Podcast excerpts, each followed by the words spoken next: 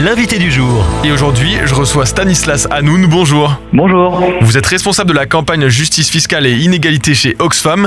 Et je le rappelle, Oxfam, c'est une organisation internationale de développement qui a pour objectif de mobiliser le pouvoir citoyen contre la pauvreté. Alors, en marge du forum Davos qui s'est ouvert lundi 15 janvier avec ses dirigeants politiques et PDG qui ont discuté et réfléchi aux grands enjeux économiques et internationaux, eh bien, il y a ce rapport multinational et inégalité multiple qui a été sorti le même jour, hein, le 15 janvier, par Oxfam, votre organisation, avec des chiffres absolument fous.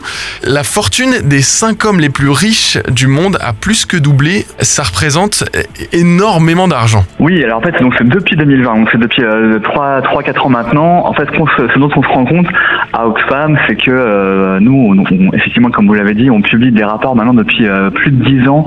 Et euh, ce qu'on constate, c'est que depuis 2020, en fait, d'année en année, depuis 3 à 4 ans maintenant, les inégalités ne cessent de se creuser et il y a vraiment une accélération des inégalités entre les ultra riches et les personnes les plus pauvres.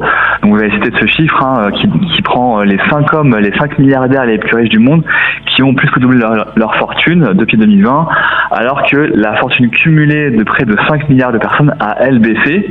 Donc c'est un constat qui est accablant et à tel point que maintenant, euh, cette année, on est maintenant en 2024, depuis, euh, depuis 2020, on constate ce phénomène-là et cette tendance qui nous amène à dire que euh, on est en train de vivre une décennie de fractures à tel point que euh, on a calculé que d'ici euh, seulement 10 ans, on allait voir euh, le premier ou la première triardaire, c'est-à-dire une personne qui, qui va détenir d'ici 10 ans 1000 milliards de dollars de fortune. Ça veut dire qu'on rentre vraiment dans une autre dimension de, richesse, là, c'est du jamais vu. On sait même plus comment appeler ces milliardaires, il y a même plus de presque de termes pour les qualifier, hein, avec tant de fortune.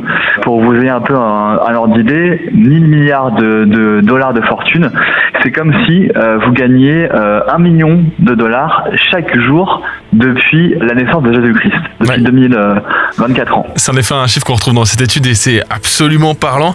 Qu'est-ce qui explique de tels écarts de richesse? En fait, le constat est le suivant, c'est que ces milliardaires font fortune en très très grande partie, c'est quasiment toute leur fortune, qui est euh, due évidemment aux actifs qu'ils possèdent. C'est les actifs, donc c'est les, actions qui sont détenues par ces milliardaires, qui sont souvent des actions et, qui sont d'ailleurs de leur propre société. Hein. Euh, nous à Oxfam, on n'est pas contre les profits dès lors qu'ils sont euh, redistribués de manière plus juste. Si je prends un exemple, on a calculé dans un rapport précédent qui est sorti avant l'été, on a fait un peu le, on a fait un focus sur les 100 plus grandes entreprises françaises entre 2011 et 2021. 71% des profits de, ces grandes entreprises sont partis dans les versements de dividendes et donc dans la rémunération des actionnaires.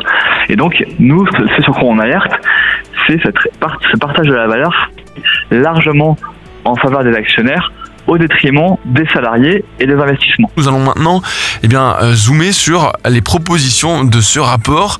Pour réduire le fossé entre les ultra-riches et le reste de la société, il faudrait augmenter les impôts euh, sur les ultra-riches.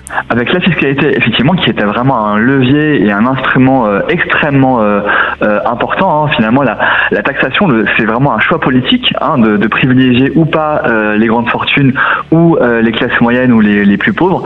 mais il y a également l'instrument de la régulation des multinationales qui passe par exemple par euh, un plafonnement euh, de versement de dividendes. Ça c'est juste un choix politique également.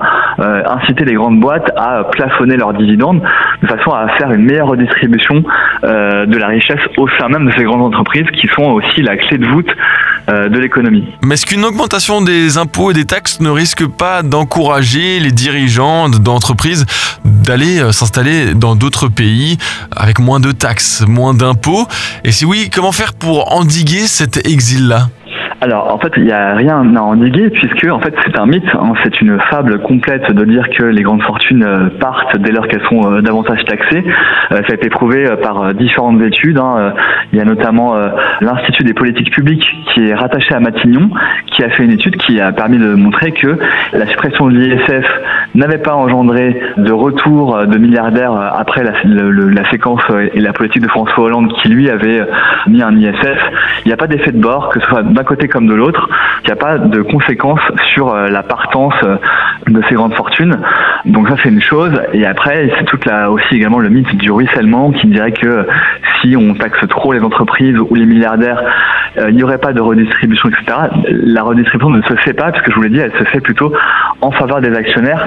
Donc il n'y a pas d'effet de bord par rapport aux investissements ou, euh, ou par rapport au salariat, euh, malheureusement. Et selon vous alors, ce serait quoi être raisonnablement riche? Il n'y a pas de seuil en particulier. Hein. nous, ce qu'on dit, c'est que d'un point de vue systémique, pour vraiment résoudre la, crise des inégalités, il faut s'intéresser aux 0,1% des, des ultra riches, à savoir en France les 42 milliardaires.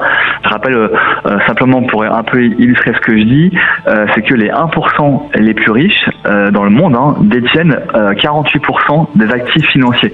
Donc on voit vraiment qu'il y a une concentration des richesses dans la main de certains et certaines ultra-milliardaires. Il faut en tout cas s'attaquer aux grandes fortunes qui, elles, finalement, sont assez bien ciblées. Pour plus d'informations et pour retrouver ce rapport, rendez-vous sur oxfamfrance.org. Merci Stanislas Hanoun, responsable de la campagne justice fiscale et inégalité chez Oxfam. Merci d'être passé par Phare FM. Merci beaucoup, merci beaucoup. Retrouvez ce rendez-vous en podcast sur farfm.com slash replay.